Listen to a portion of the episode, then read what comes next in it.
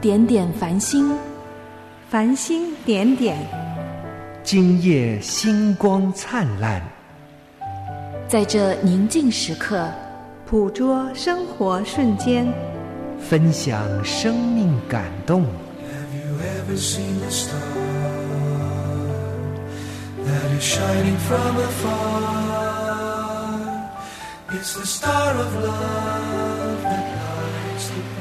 零点繁星，让我们与您零距离互动。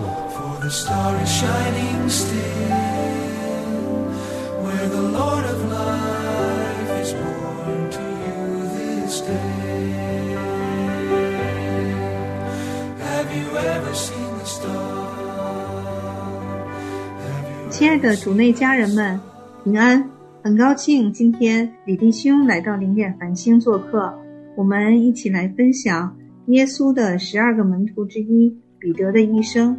神怎样来使彼得生命转变，从一名渔夫成为一个为主殉道的圣徒？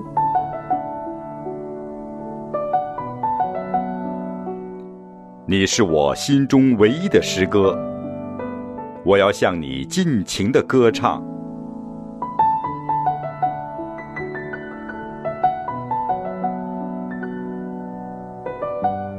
生命赞歌。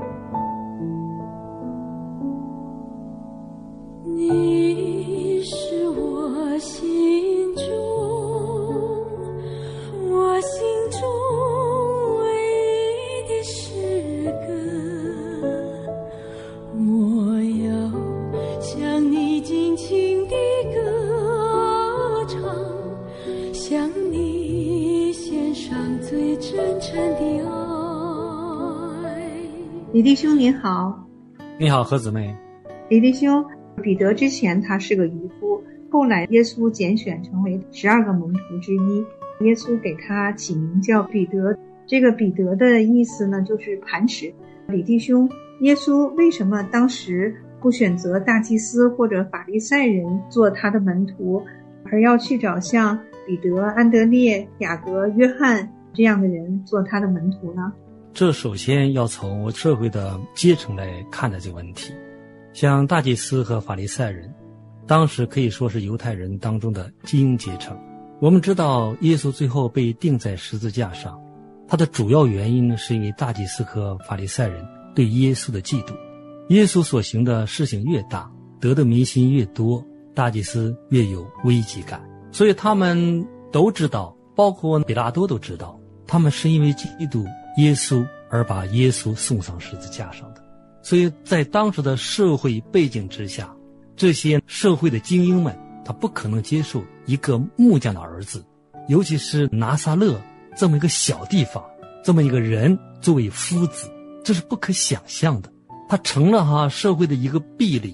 所以这即便是耶稣在当时做了很多的神迹奇事，引起哈民间很大的轰动，但是并没有动摇当时的宗教的领袖们。甚至是律法师们，他们的警觉，他们反而因为耶稣所谓的小人物得到了这么大的民心而感到呢有危机感。当时的民间其实跟随耶稣的人非常多，因为耶稣行了很多的神迹奇事，在迦拿的宴席上变水为酒，那好像耶稣第一个神迹，像彼得、安德烈这兄弟俩，还有约翰、雅各，他们四个渔夫，我们在这页这圣经里边。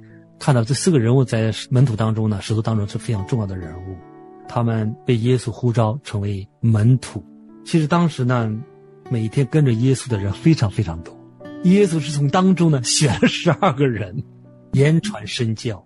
他选择这些渔夫也好，税吏也好，他是有预备的。你说到有预备呢，在马太福音四章十八节说，耶稣到加利利海边行走，看见弟兄二人。就是那称呼彼得的西门和他弟兄安德烈在海底撒网，他们本来是打鱼的。耶稣就对他们说：“来跟从我，我叫你们得人如得鱼一样。”他们就立刻舍了网，跟从了他。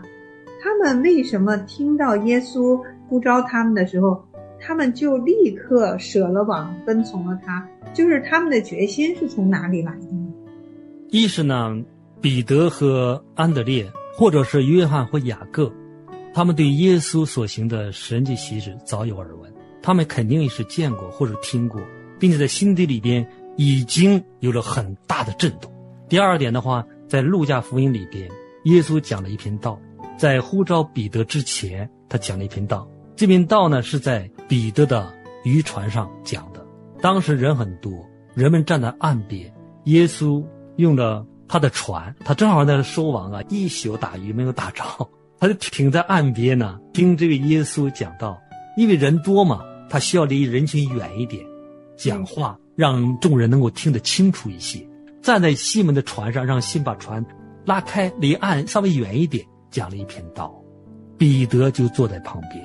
我相信那篇道，彼得是记在心里的。另外呢，彼得呢，他也是施洗约翰的门徒。是约翰说：“看呐，神的羔羊，除去世人罪孽的。”他呢，跟他的兄弟安德烈就跟着去了，去看看见耶稣的时候，他就信了耶稣。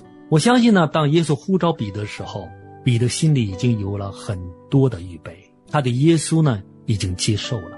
只不过耶稣对彼得的生命有个肯定，我相信彼得当时已经跟随了耶稣，在耶稣呼召他之前，他是众多的门徒当中的一员，很多啊群众在每天跟着耶稣，他是其中的一员。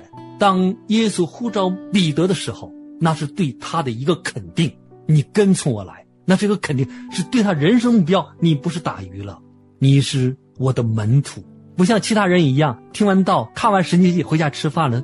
而彼得呢，他从此以跟随主为他的人生目标，这是一种呼召。其实对于我们而言的话，都是一样的。我们作为基督徒，我们都在学习信靠耶稣。他们立刻舍了网来跟随他，这个决定是非常的难得。牧师也有很多的呼召，但是我们好像就做不到，不舍得放下所有的东西来跟从主。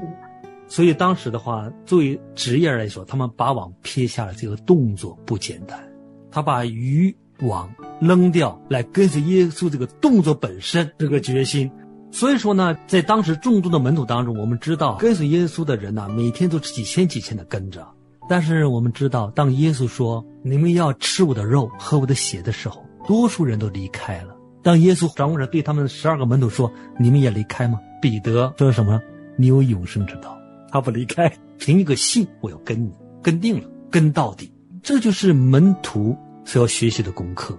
对，我们很多时候我们放下，放的不彻底，就是我们顾虑太多了，就不舍得放下，所以不舍得放下，就阻碍了我们跟随耶稣的脚步。反省一下，就是我们为什么不能像彼得那样，他们立刻舍了网，跟从了他。我们先来听这首歌曲。今生跟随主耶稣，之后我们再继续听李弟兄和我们的分享。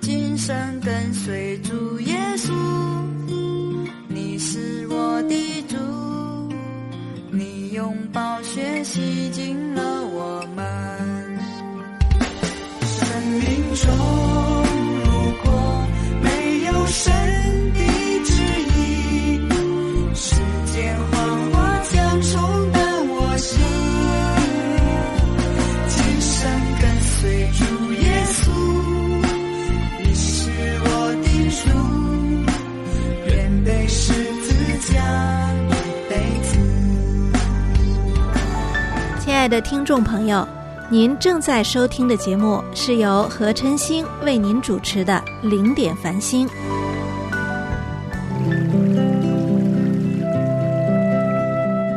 扬帆起航，虽然现在乌云笼罩，又看不见未来的路，我们仍然深信大牧者必定会指引我们的道路。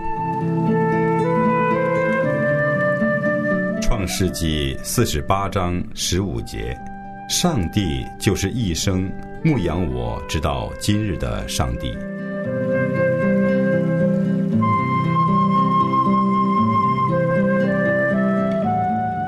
路加福音五章一到十一节，耶稣站在格尼撒勒湖边，众人拥挤他，要听神的道。他见有两只船弯在湖边，打鱼的人却离开船洗网去了。有一只船是西门的，耶稣就上去，请他把船撑开，稍微离岸，就坐下，从船上教训众人。讲完了，对西门说。把船开到水深之处，下网打鱼。西门说：“夫子，我们整夜劳力，并没有打着什么，但依从你的话，我就下网。”他们下了网，就圈住许多鱼，网险些裂开，便招呼那只船上的同伴来帮助。他们就来，把鱼装满了两只船，甚至船要沉下去。西门彼得看见。就伏伏在耶稣膝前说：“主啊，离开我，我是个罪人。”他和一切同在的人都惊讶这一网所打的鱼。他的伙伴西比泰的儿子雅各、约翰也是这样。耶稣对西门说：“不要怕，从今以后你要得人了。”他们就把两只船拢了岸，就撇下所有的，跟从了耶稣。李弟兄，彼得是一个什么样的人呢？为什么作为一个专业的渔夫，彼得愿意按照耶稣的要求去做，把船开到水深之处呢？我觉得彼得他一个率真的性格，他是一个率真的人呐。他一个特点是什么呢？我们知道常常唱有个歌叫《水深之处》，彼得下网打鱼，耶稣让他到水深之处下网打鱼。他呢听一个木匠，知道他打鱼本身呢就是一个不简单的事情，在他的心底里。耶稣已经是他的夫子了，夫子怎么说他就怎么做，并且我想彼得他心里头已经隐隐约约发现，因为什么呢？因为耶稣所行的事在人看来是不可能的，他既然行出来了，在耶稣身上，你只能与神去相联系。所以说呢，耶稣所行的事情，耶稣所说的话，都与常人是不一样的。所以说呢，你看看那个彼得，当耶稣教他下网打鱼之后。打了满满两船的鱼，彼得怎么说？主啊，离开我，我是个罪人。这是彼得的率真。为什么说这句话非常重要呢？因为我们只有在神面前，这个对我们是说求神来拯救我们。那彼得在当时的那个环境之下，他对耶稣说：“我是个罪人。”什么意思？人家知道哈，罪人是不能得见神的，不能见神的面的。对于彼得而言，当看到耶稣在耶稣身上。所发生的事情，打了一整宿的鱼，证明这个水是没有鱼的。按照他的经验，按照他打鱼的经验来说，没有鱼了。他都试过了。但耶稣让他在水深之处。什么是水深之处？你眼睛看不见的地方，在你眼睛看不见的地方，谁能看见？耶稣：“你下网，满满两船。”对彼得而言说，这是一个神迹，这就是一个神迹。神迹只能从神而来。所以说呢，一个从神而来的这么一个夫子站在他面前，他敢抬头吗？这是彼得的谦卑之处。谦卑的人有福了。当人真的有一个谦卑的心的时候呢，他就能够得见神，他就知道站在他面前是位神。对，但是如果骄傲呢？比如说我说大祭司和法利赛人，他们认为在人群当中他们是领袖，有一个哈像夫子的样式，那讲话要掷地有声，要被人要服他。对于这样的人，耶稣行再大的神迹，他们还要神迹，因为他看不到神迹，他所要的是身份，这是本质的区别。所以对我们信主的人来说就是这样的。当我们谦卑下来的时候，你就能看见神，你生活当中处处能看见神迹奇事。但是如果恰恰是我们的骄傲，我们的自我阻碍了我们的眼睛，让我们的心触摸不到神，这是我们基督信仰当当中呢一个非常大的障碍。我认为路加福音对彼得这个呼召的过程呢是非常非常的清晰，并且呢很丰满。对，刚才您说的这个彼得就马上谦卑下来，跪拜神，承认自己是个罪人。神阻挡骄傲的人，赐福给谦卑的人。求神赐给我们一颗谦卑的心，李弟兄，你在生命当中是否也有凭自己的血气做事呢？你是怎么承认自己是个罪人呢？这取决于我们在我们自己的经历和环境的。对我来说，我能承认自己的罪人就是不容易的。就是从我年轻的时候，从来没想过罪人这个概念，也没想过。其实有时候说只顶多犯犯错误，对不对？嗯。但是呢，从来没想过。我比别人高或低，总是觉得我能够做一切事情。其实是在生活的经历当中，慢慢去感受到我真是个罪人。原来呢，年轻的时候呢，总觉得自己能做成一各样的事情，只要给个机会，有了条件，我就能做成。那非常骄傲，也看不到自己身上有什么错误啊，或者说有什么瑕疵啊。尤其是夫妻之间吵架，或者出现一些隔阂。从来不会把他责任放在自己身上，看到的都是对方的责任，把责任推到别人身上去，都是推到这个别人。包括在公司里跟那个同事们在一起的时候，当然你说起事情的时候，往往看清最轻的是别人的责任，别人的事，别人的错误，甚少去反省自己的错误。所谓的反省，是因为后悔自己没有把事情做得圆滑，或者说呢，让自己呢处在有利的位置，没有抓住机会。当时就是这么想。可是呢，后来信主的初期，慢慢去接触基督信仰的时候，我发现，当我们接触神的时候，对自己的看得越来越清楚了。往往在夫妻之间生活当中，或者在这与同事们的这个关系里边，看得最清楚的是自己的责任或自己的那里边别人都无法发现的不经意的那个心理的活动，看得非常清楚。所以说呢，在这样的情况之下，我常常在神面前。认罪祷告，我神啊，请你怜悯我。当其实是自己吃亏了，关系里受到很多痛苦的时候，其实往往看到是自己里边有很多的神不喜悦的东西在里边。这很奇妙。当我们认这位神作为自己啊人生的一个依靠的时候，你会发现呢，神把我们照得非常的清透亮。你会知道自己是什么样的人。当我说我是个罪人的时候，绝不是一个口词，那是真真实实我心里一个想法。所以说呢，一个谦卑的人呢，他是在神里边呢，他是对自己的一个反省，一个最真实的看到。彼得呢，他在这里边呢，说我是个罪人。我相信他说这句话的时候，是非常真诚的。我相信我们知道哈，是约翰是给耶稣呢是铺路的，是吧？他是这个给人施呢悔改的喜。当耶稣他看见耶稣来的时候，他确定耶稣的身份之后，他就认知道。他为耶稣所铺的路已经完成。什么叫悔改？人首先知道自己有罪，才有悔改。悔改怎么办？你得有出路吧？耶稣就是出路。首先你要有悔改，认自己是罪人，然后我们才能够认这位救主。这位救主对我们才有价值。当然了，我我相信呢，彼得在这里边，当他说出我是个罪人的时候，他对耶稣的身份已经有了个肯定了。他已经不是把耶稣看成是一个普通的人了，或者说一个一个先知这么一个身份了，他已经把他上升到一个一个神的高度了。耶稣问他嘛：“你说我是谁？”彼得就说了：“你是基督，是永生神的儿子。”这句话，耶稣说：“这不是你说的，这不是人能够说出来的话，圣灵感动说出来。因为在当时的环境之下，这么说话是要冒死罪的。说神的儿子这句话。”被这当时的宗教领袖们听见了，这是死罪，是要用石头被打死的。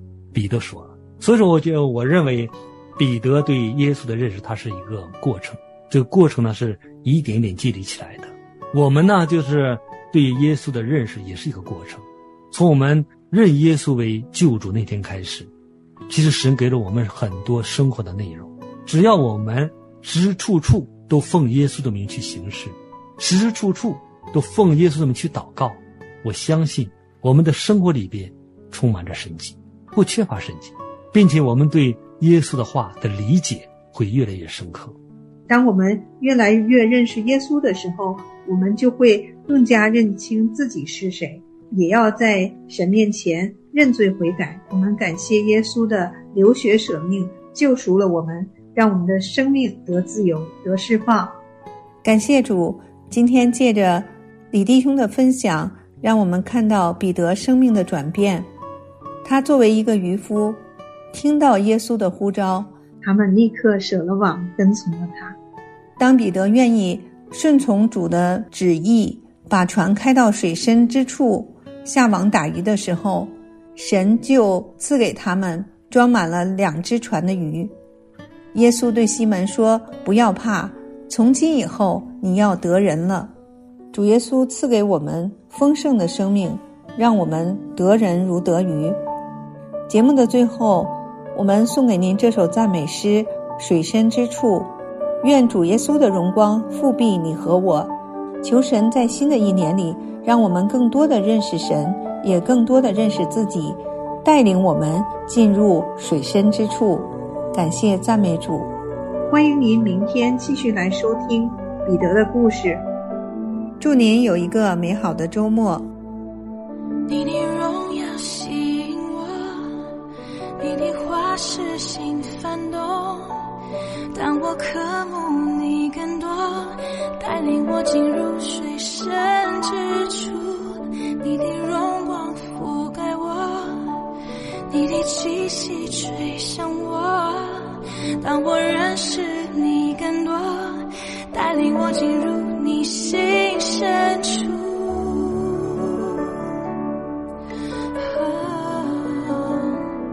耶稣，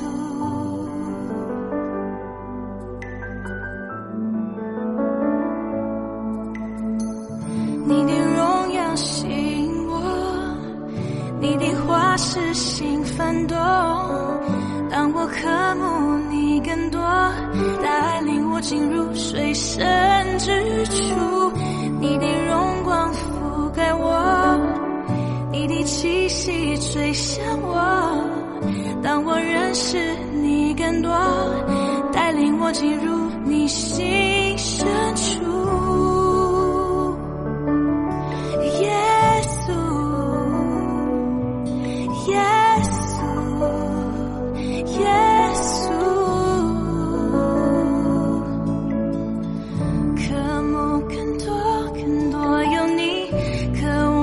望深深与你亲近，有你荣光照耀地方，凡有气息的，凡有气息都有歌唱。渴慕更多更多有你，水深之处与你相遇，淡淡贴近你的心意。心中呼求你，心中呼求主，我爱